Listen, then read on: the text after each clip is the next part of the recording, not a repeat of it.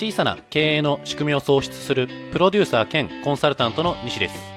この番組では地方で起業を考えている方すでに地方で経営されている方の中から時代を担う地方の経営者を輩出するためにプロデューサー以外に石川県で教育事業輸入事業リサイクル事業など数々の事業に仕組みを取り入れて社員ゼロでこれらの事業を経営している西が独自の視点で地方経営にイノベーションを起こします。それでは今日の番組の始まりです。どうも西です、えーそうしましたら、えー今回は、えー地方ビジネスのスタートダッシュを作るっていうことをテーマにお伝えしていきます。えーまあ、地方ビジネスで重要になるもの。まあ、地方のビジネスだけに限らずに、まあ、ビジネスで重要になるのは、そのビジネスのコンセプト、あなたの商品のコンセプト、会社のコンセプト、テーマであったり、まあ、そのサービスを届ける仕組み、商品を届ける仕組みになるわけなんですけれども、えーどれだけ、まあ、あなたの会社のコンセプトが良かったり、まあ、製品が良かったりしても、まあ、スタートダッシュ、つまり初動っていうものがなければ、ビジネスっていうのはなかなか軌道に乗せることができないっていう現状があります。もちろん、あなたのビジネスの構造、先ほどお伝えさせていただいた、まあ、コンセプトだったり、まあ、仕組み、そういったものがしっかりしていれば、まあ、少しずつ結果っていうのはついてくるわけなんですけれども、やっぱり、えー、事業をしているっていうことであれば、できるだけ早く軌道に乗せたいですよね。そのためには、スタートダッシュ、えーつまり初動っていうものが必要になります。で、この初動を生むためには、えーどういった、えーまあ、ことが考えられるのかっていうことなんですけれども、まあ、よくあるものであれば、まあ、新聞広告であったり、まあ、雑誌広告。要は、えーオフラインですよね。オフラインの広告であったり。あとは、ウェブの広告ですよね。まあ、PPC、リスティング広告っていうものであったりとか、まあ、SNS 広告っていうものであったり、まあ、あとプレスリリースっていうものを打つことができたりしますよね。まあ、こういった、まあ、新聞広告、雑誌広告、ウェブ広告、プレスリリース、まあ、このようなものは考えられます。まあ、他にも、まあ、B2B で、えーやるんであれば、えー商品を販売する前、サービスを発売する前に、まあ、営業をかけていくっていうこともできますよね。で、もっとアナログな方法であれば、まあ、引き売りっていうことも考えられますよね。まあ、こういった形で、まあ、ビジネスをスタートさせていくことができるかと思います。まあ、より具体的なものであれば、まあ、バイラルマーケティングの仕組みを作った上で、まあ、オープンをさせる。で、その仕組みに、えー人を乗せて、口コミを呼んで、で、それで、えーまあ、ビジネスを軌道に乗せていく。まあ、そういったことも考えられるわけなんですよね。で、私自身もこれまでいろいろと、えー実践っていうのをしてきました。で、今お伝えしたものっていうのは、まあ、ほぼすべて実践しています。えー新聞広告っていうものも出したことありますし、まあ、雑誌広告っていうものも出したこともあります。で、ウェブ広告っていうのはもう当たり前にも常に出しているようなものになります。で、プロプレスリリースっていうものも打ったことありますし、まあ、B2B で、まあ、営業に行くっていうこともやってます。で、まあ、引き売りっていうことは、まあ、私自身、えー実践はしてないんですけれども、まあ、今お伝えした何個だ ?4 つかな？えー、4つっていうものは、まあ、私の方で実践させてもらってます。で、えーこの中でどれが一番結果が良かったのかっていうことなんですけれども、スタートダッシュっていうところで考えるんであれば、まあ、プレスリリースがやっぱり効果があるかなと思います。でも、それ以上に効果があるものっていうのはあるんですよね。じゃあ、それは何なのかっていうことなんですけれども、それはもうクラウドファンディングになります。これが間違いなく最も効果があるっていうふうに私自身は考えています。えーこの1年半、えー2年ぐらいかな。まあ、1年半から2年ぐらいの間で、まあ、私のところで累計7回クラウドファンディングっていうものを実践しています。えー、幕開けっていうクラウドファンディングサービス。キャンプファイヤーっていうクラウドファンディングサービス。あとは、えーグリーンファンディングですよね。えーまあそういったところで、まあ実践の方、えーまあ累計7回っていうのを1年半から2年ぐらいの間でやらせていただいてるんですよね。で、ここ最近、クラウドファンディングを見てて感じるのが、えー地方の企業の、えー成功例っていうのはかなり多くなってきています。えーここ何年か前からクラウドファンディングっていうのは、まあ、それなりに注目されているわけなんですけれども、その、えーオフラインのサービスであったりとか、まあ、地方の人たちっていう、まあ、そこまで目立ってなかったんですよね。でも、ここ最近っていうのは、まあ、地方の方の成功例っていうのはものすごく多くなってますし、えクラウドファンディングっていうのはやっぱりスタートダッシュ、まあ、いわゆる初動ですよね。初動の部分でかなり、え効果を発揮してくれるっていうところがあるんですよね。なので、あなたが地方ビジネスをやっている。それで、まあ何か新しい商品であったりサービス。まあ、えー、新しいものがなくても、まあ何か、まあ軌道に乗せていきたいっていうことであるんであれば、まあクラウドファンディングっていうものを一つ視野に入れていただきたいんですよね。で、クラウドファンディングをま視野に入れてやることによって、まあ実践することによって、まあ初動を生むこともできますし、その中だるみ、えー、例えば、まあ、えー、何か、えー、プロモーションした時に中だるみ、えー、しているっていうことであったら、まあ、そこに、まあ、新しい、えー、まあ、コンセプトであったり、商品だったり、まあ、そういったものを持ち込んで、クラウドファンディングでもう一回持ち上げることっていうのも十分可能だと思います。なので、まあ、クラウドファンディングを視野に入れてほしいっていうことが一つです。ただ、まあ、クラウドファンディングやってよ。やってみたらいいじゃんっていうふうに言われても、まあ、どこのクラウドファンディングのサービスを利用すればいいのっていう疑問出てくるかと思うんですよね。今お伝えした、えー、マクアケっていうサービスがあったり、グリーンファンディングっていうサービスがあったり、まあ、キャンプファイヤーっていうものがあったり、まあ、最近だと、マチヤっていうクラウドファンディングサービスも、まあ、結構、えっ、ー、と、支援者を伸ばしてきてるかなっていう印象があります。あと、まあ、地域っていうところに特化したものであれば、えー、 FAAVO っていうクラウドファンディングサービスであったり、えー、 READYFOR っていうクラウドファンディングサービスであったり、まあ、本当にいろいろなものがあるんですよね。で、その中で、まあ、どのクラウドファンディングサービスを利用すればいいのかっていうことなんですけれども、これはあなたの持っている、えー、サービス、商品によってもちろん変わってくると思います。えー、必ず一つの正解があるっていうことではないんですけれども、まずは幕開けを視野に入れていただきたいんですよね。私もこれまで、えー、まあ、幕開け、グリーン、えー、あとは、えっ、ー、と、キャンプファイヤーか。で、クラウドファンディングの方を実践させていただいてるんですけれども、えー、幕開けは、えー、初日の PV 数、PV 数っていうのは、まあ、アクセス数ですよね。初日のアクセス数が他のクラウドファンディングとは桁が違います。えー、キャンプファイヤー、グリーンファンディングで私がクラウドファンディングを実践したとき、まあ、1日目ですよね。開始1日目なんで、まあ、えー、昼12時からだいたい開始するんで、まあ、だいたい12時間ぐらい。12時間ぐらいで、だいたい 500PV から、700PV ぐらい。これがキャンプファイヤーとグリーンの数字になります。じゃあ、マクアケはどれぐらいあるのかっていうことなんですけれども、えー、幕開けで、まあ、えー、その、プロジェクトを実施するってなっても、どういった商品を、えー、っと、幕開けで出していくのかって数字は変わってくるわけなんですけれども、私が今まで実践して一番多かったものっていうのは 2700PV です。キャンプファイヤーグリーンは 500PV から 700PV だったんですよ。でも、幕開けは、えっ、ー、と、2700PV だったんですよね。初日の1日のアクセスが。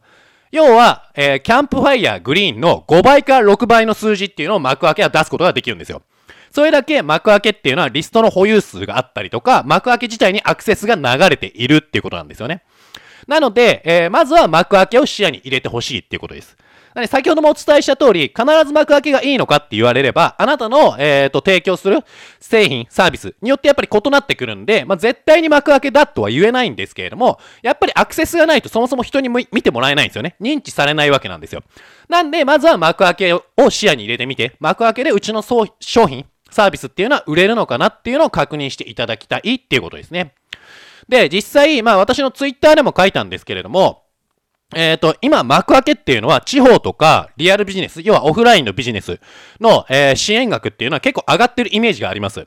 で、私、まあ、石川県にいるわけなんですけれども、えー、隣の県の福井ですね。福井の鯖江市っていうところがあるんですよね。まあ、メガネで有名なところですね。メガネ屋さんですよね。まあ、オンデーズのところの、まあ、メガネですよね。を作っていたりとか、まあ、そういったことは、がある地域になるんですけど、市ですよね。鯖江市っていう市になるわけなんですけれども、幕開けで鯖江っていうところで検索してみてください。18件ヒットするんですよね。要は、鯖江市っていうのは、えー、今まで幕開けで18回プロジェクトを実施しているわけなんですよね。で、18回プロジェクトを実施して、いくら支援額集まっているのかっていうことなんですけども、これ先ほど計算してみたんですよね。そしたら、えー、合計で4600万円。まあ、ざっくりとですけど、えー、合計で4600万円から4700万円が集まっているわけなんですよ。18件実施して。つまり、これ平均すると、えっ、ー、と、1つのプロジェクトあたり255万円集まってるんですよね。これっていうのはもうかなりインパクトありますよね。サバエっていうのはそんなに大きな都市じゃないんですよね。大きな市じゃないんですよね。にもかかわらず、えー、この1年間ぐらいかな ?1 年間か1年半ぐらいで4600万円の資金調達に成功してるんですよ。で、幕開けの、えー、幕開けじゃないですね。サバエで、えー、一番、まあ、売れたプロジェクト何なのかっていうことなんですけども、まあ、サバエってメガネの、メガネが有名なんですよね。サバエ市っていうのは。で、一番売れたのは、え財布に入る薄型のメガネっていうコンセプトで、まあ、商品を、まあ、販売したんですよね。まあ実際なんか3ミリぐらいのメガネらしくって、まあ財布にも入れることができるっていうような薄型のメガネがあるわけなんですけども、それいくら調達したのかって言ったら1180万円かな。えー、まあ約1100万円 ?200 万円か。1200万円。え、そのメガネ一つで売ってるわけなんですよ。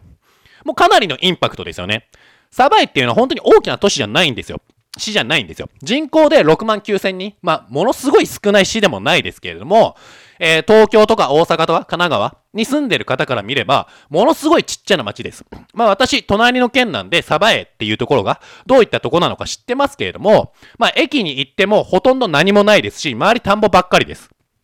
そういった市であっても、えっ、ー、と、そのクラウドファンディングっていうものを使って、まあ、インターネットっていうものを使って、えー、18件のプロジェクトで4600万円集まってるんですよ。で、一つのプロジェクトは、えー、1200万円集めてるわけなんですよね。ものすごいインパクトあるじゃないですか。で、これはサバエだからできたっていう話じゃないんですよね。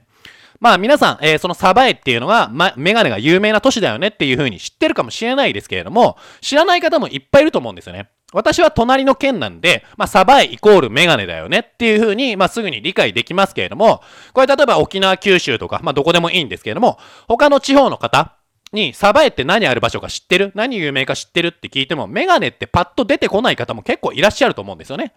まあそういった市であっても、まあそれだけ、えっ、ー、と、利益、売上金っていうのを集めてるわけなんですよ。支援額を。なんで、まあ、あなたも何かサービス持ってるんであれば、その、えー、クラウドファンディングっていうのを視野に入れてほしいんですよ。必ず成功するとは言えないですけれども、それぐらいインパクトがある場所になってます。で、えー、先ほど、まあ、そのサバエだけではなくて、幕開けで、えー、地方の方が今どれぐらい、えっ、ー、と、クラウドファンディングを実施しているのかっていうのをちょっと見てみたんですよね。で、今、ニューってついてるもの、幕開けを見て、まあ、ニューって言って新規プロジェクトでやってるところって、まあ、タイトルですよね。えー、プロジェクトのタイトルで地方の名前が入っていたものが、えー、何個だ ?8 個か。えー、8個あったんですよ。これもかなり多いんですよね。えー、数年前までは、まあ、数年前でクラウドファンディングが結構注目されたのは最近ですけれども、ちょっと前まではこんなに地方のサイトっていうのは、サイトというかプロジェクトっていうのは多くなかったんですよね。でも、今、えー、ニューってついてるもの、あれ確か1日か1日半か2日かちょっとわかんないですけど、まあ、それぐらいしかニューってつかないんですよね。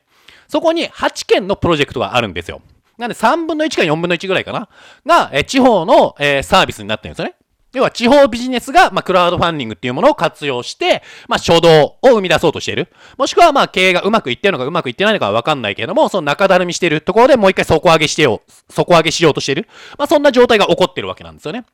で、まあ、新潟のものであったりとか、まあ、東北のものであったり、まあ、あと山梨、大阪、広島で、まあ、鯖江、えー、今回も出てました。鯖江も出てたし、佐賀も出てたし、北海道も出てました。で、こういったところが、まあ、クラウドファンディングを今利用してるんですよね。で、まあ、サバエやっぱり強いなと思ったんですけど、サバエ今回ペンを、えー、出してるんですよね。サバエ市で作ったペンっていうのを出してるんですけれども、もうそれなりに何十万円か、まあ、出したばっかりなのに何十万円かの、まあ、資金調達っていうのは成功していました。で、新潟とかっていうのはレコード、わかりますよね ?CD の前のレコード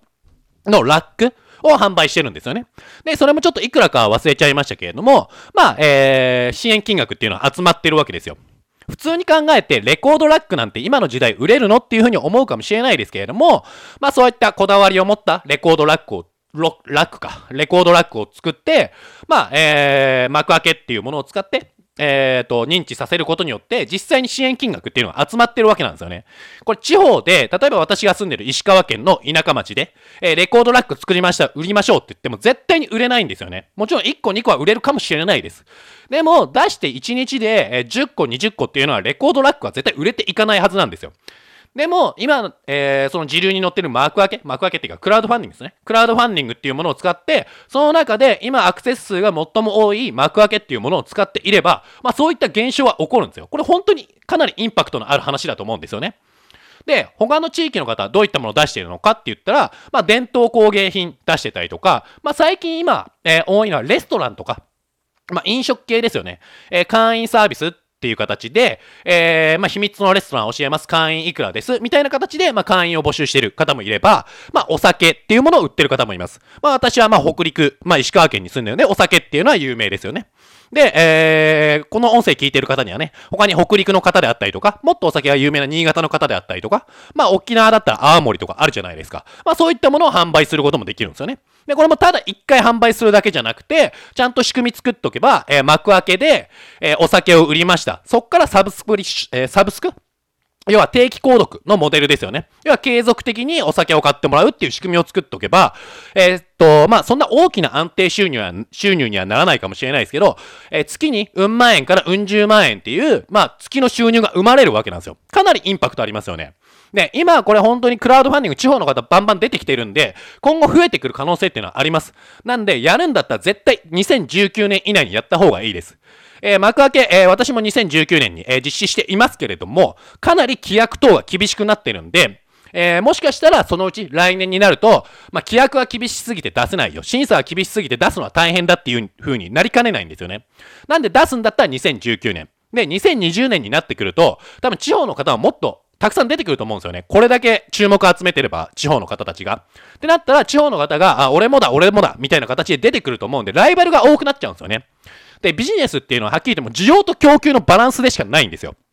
みんななんか需要があるものを売ろうとしますけど、そうじゃないんですよね。需要と供給のバランスなんですよ。要は、えっ、ー、と、需要に対して供給の方が少なければ、まあ、物っていうのは売れていくわけなんですよね。私は結構今まで物販、物を売るっていうところで、まあ今のね、え、このプロデュース、えコンサルとは違う部分で、まあ、経営の方させていただいてますんで、あの、物を売るっていうことで、え、経営させていただいてますけど、やっぱり売れるのは、需要と供給のバランスが崩れてるものなんですよ。今流行ってるものじゃないんですよね。で、幕開けっていうのは、今需要と供給のバランスが崩れてるから、地方のものが売れてってるのは間違いないんですよ。今まで、まあ、物であったりとか、えー、要は通販で買えるものだったのに、今地方のものは結構出てきてるんですよね。で、は地方のものも欲しかったんだっていう需要が一部あったわけですよ。そこに対して、まあ、えー、供給が出てきたからこそ、今、えっ、ー、と、その少ない供給に、えー、需要、が被さって、えー、売上げが発生しているっていう状態なんですよ。でもこれは供給増えてくれば当然、えー、供給過多になって物は売れなくなっちゃうわけじゃないですか。なので、まあ、やるなら2019年以内に実施していただきたいなってことです。本当にインパクトあります。で、まあ、初動をつかめるわけですけども、その初動をつかんだ後に、その定期購読とか、まあ、そういった風に、あのー、仕組み作った上で、まあ、クラウドファンディング実践すれば、間違いなく月うん万円からうん十万円の、あの、安定収入っていうのは得られるようになるんで、まあ、ぜひとも実践していただきたいなっていうところですね。今回見たところだと、北海道だと、まあ、トウモロコシとか、アスパラとか、そんなもんも売ってるわけなんで、なんで、なんか特別なものがないと売れない、クラウドファンディングができないっていうふうに思うかもしれないですけれども、北海道の方は、えー、トウモロコシ売ってましたし、アスパラ売ってましたし、それらをセットにして、十勝トンドンセットみたいな感じで売ってたりもするんですよね。ちょっといくら支援金額が集まってたかは、ちょっと忘れちゃいましたけれども、まあそういったこともできるわけなんですよね。なので、クラウドファンディングって聞き慣れないな、最近出てきたものだから難しいのかな、みたいに思いがちですけれども、本当に今インパクトがあるものだし、えー、無料で実践できるんで、ぜひとも実践してほしいっていうところですね。えー、新製品、新サービスな、まあ、基本的には何でもいけます。もちろんね、法律に反しているものとかそういったものは無理ですけれども、あの、新製品、新サービス、で、地方のものであったら、あのー、結構、幕開けさんの方も、あの乗り気でやってくれるとかと思いますんで、あの、ぜひともやっていただきたいっていうところですね。で、えー、これも勘違いされてる方、たまにいらっしゃいますけれども、クラウドファンディングっていうのは基本的に無料です。お金かからないんですよね。で、ブログ作るぐらいものすごい簡単に作れちゃうんですよ。本当にもうある程度書くことが決まってて、例えば写真素材とか、まあ、動画の素材とか、全部用意できてるっていうことであれば、本当にまあ、えー、1日でできちゃうんですよ。